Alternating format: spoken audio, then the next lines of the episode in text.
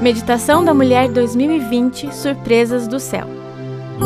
Eu sou Luciana Gruber e trabalho como revisora na Casa Publicadora Brasileira.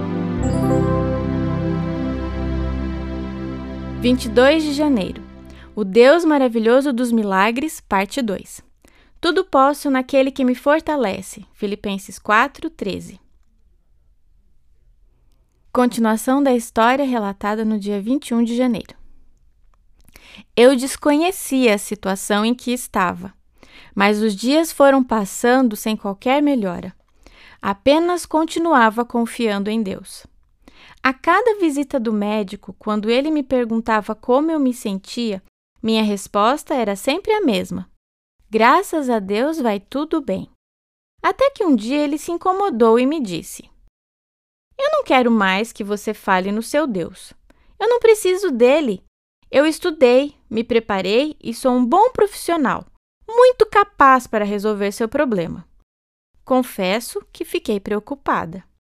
Compreendi que ele era ateu e procurava demonstrar que não dependia de Deus para alcançar seus objetivos profissionais. Como a infecção não regredia, apesar de toda a medicação prescrita pelo médico, precisei ser operada novamente.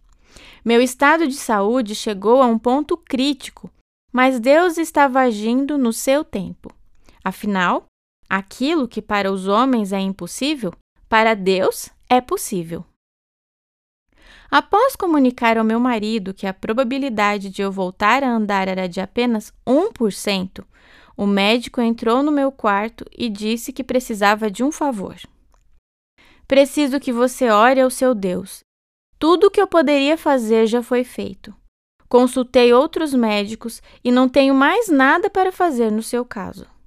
Sem saber da gravidade da minha situação, eu lhe respondi que iríamos orar a Deus e esperar que a vontade dele fosse feita em minha vida. Então, algo maravilhoso aconteceu. Recuperei-me completamente e meu médico reconheceu que isso havia sido um verdadeiro milagre de Deus.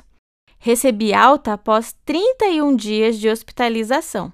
Apesar disso, como aluna da universidade, fui aprovada em todas as matérias, sem necessitar fazer as provas finais. Isso aconteceu há muito tempo.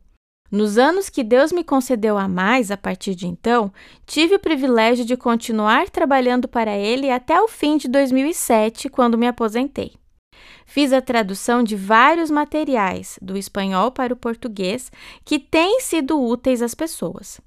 Só posso dizer com gratidão e alegria em meu coração o que encontramos em Efésios 5:20. Dando graças constantemente a Deus Pai por todas as coisas, em nome de nosso Senhor Jesus Cristo. Espero, pela graça de Deus, estar no céu com meus familiares e com você.